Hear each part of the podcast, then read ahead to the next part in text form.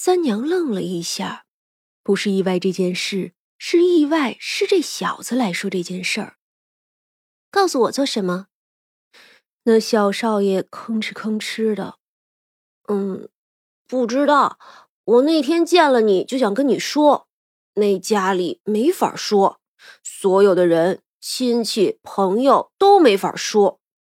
哼，我爹，我爹也不是老太太生的。他们两个人呀，也只是面上好看，一个孝顺，一个慈爱，可这暗地里都较着劲儿呢。至于我那名义上的母亲齐夫人，对我呀，也只有一句话：好好读书。伺候我的人呢，又不敢说。其实我就是想知道我娘是谁，我就想知道她还在不在。作为一个儿子。不知道自己生母是谁，这不是悲哀吗？小少爷低落道。薛冲看了几眼，啧了一声，也不好意思蹙了。我爹当初是因为躲避战乱跑来这里的，那官职自然是丢了。可他如今却要逼着我读书上进，考科举。哼，真有意思。我又不喜欢读书，更不想做官。我呀。就想做个读书人，这朝廷都这样了，读书做官还有什么用啊？我呀，不如做个商人，还能帮助别人呢。反正我也不知道为什么，就有种感觉，就想找你来说说。就如果你不嫌弃我烦的话，想知道你娘是谁也不是不能，只是你确定要知道。杨家如今虽有诸多的问题，但至少你爹疼你宠你，你的嫡母呢也没有其他孩子，对你总是好的。这偌大的家业也是你一个人的，可有些事你要是知道了，可就再也回不去了。那小少爷半晌没有说话，一杯茶见底之后，还是道：“我想知道。既然如此，就回去吧。”晚上你就知道了。那小少爷还想问什么，最后也还是没有问。他走后，薛崇问：“他娘是死了吗？”“嗯，我其实前日里看见了，估计呀就是后宅的那点事儿。”薛冲也就不再问了。晚上的时候，小少爷早早的睡下。以往啊，他也没有这么快就睡着。可今日就像是吃了什么药似的，很快就睡着了。梦里，他是以旁观者的身份去看待一切。一个容色美丽的女子怀着孩子，看样子已经是要生的时候了。她满面忧愁的站在门廊前不说话。一个丫头样式的人劝她：“你也宽心些，老爷呀就快回来了。”定能赶上您生孩子的，以后啊，您就有了小少爷，就算是站住脚了。就算是那正院也不能欺负您的。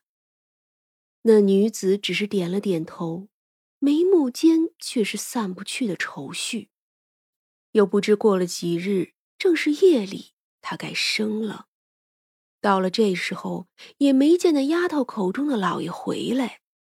女子九死一生。终于是生出了一个健康的儿子，可是他自己尚未看一眼，就被一个婆子给抱走了。他动不得，自然没法去抢回来。又不知过去了多久，女人大概是好了些，可依旧啊，还是见不到孩子。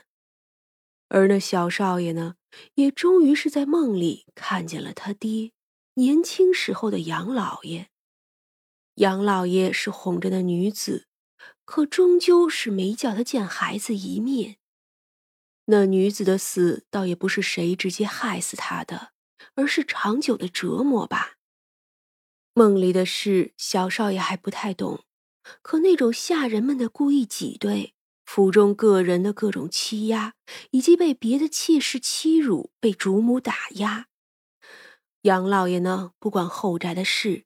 哪怕他最宠爱的就是这个女人，可终究还是护不住的。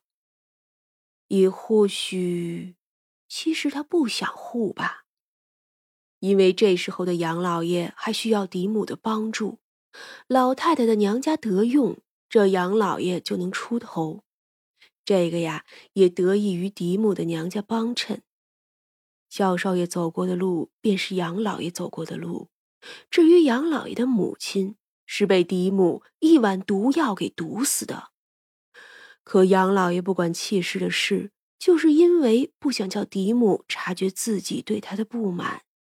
所以长久下来，不出两年，那女子就病重而亡了。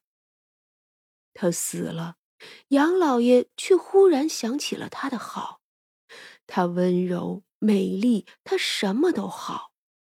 只可惜呀，这人已经死了。也是从那个时候起，杨老爷与嫡妻齐氏关系就变得很差了。可小少爷还是作为嫡子被养大了。南下的时候，杨老爷费尽了心思将那棵树给带走了。可其实那女人也未必就真的喜欢海棠。齐氏呢，觉得晦气，就将那棵树种在了偏僻的地方。后来呀，那里就做了厨房，整日里烟熏火燎的。小少爷醒来后。眼泪落了一枕，他跑去后院里摸着那棵树哭。杨老爷来的时候，他才站起来。我娘的坟呢？杨老爷答不上来。戚夫人来后，起先也是劝，后来怒了道：“坟？哼！你爹只带了树，没见带坟。活着的时候也没见他多疼，死了倒是不行了。”你要是想给你上坟，就回燕京城去吧。说罢，转身就走了。他这些年养着这个儿子也是烦，与他不亲近，处处找茬儿。果然呀，就是不能养旁人的孩子。小少爷哭过之后，心里只剩下恨意：恨爹无情，恨齐夫人冷漠，恨家里所有的人，也恨他自己。三娘几日后再见到这位小少爷的时候，他像是换了一个人。你不是想做一个能帮助别人的商人吗？现在这个梦想还在吗？嗯，在。只是我，我连给我娘扫墓都不能。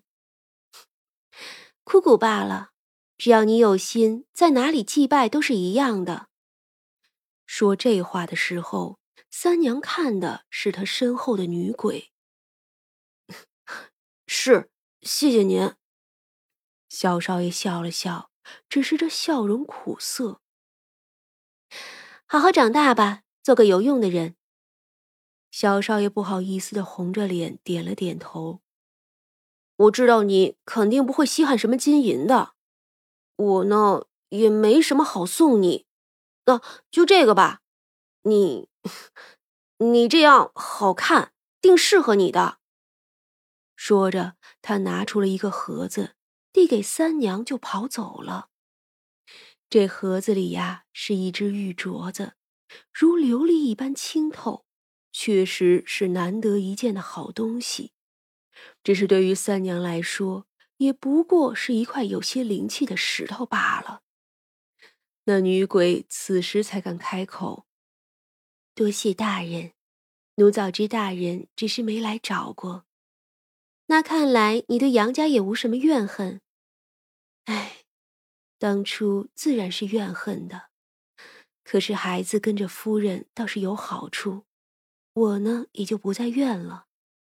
只是那个男人曾对我多好，后来就有多无情。可我不是他结发的妻子，可我不是他结发妻子。连怨恨都生得不够光明正大。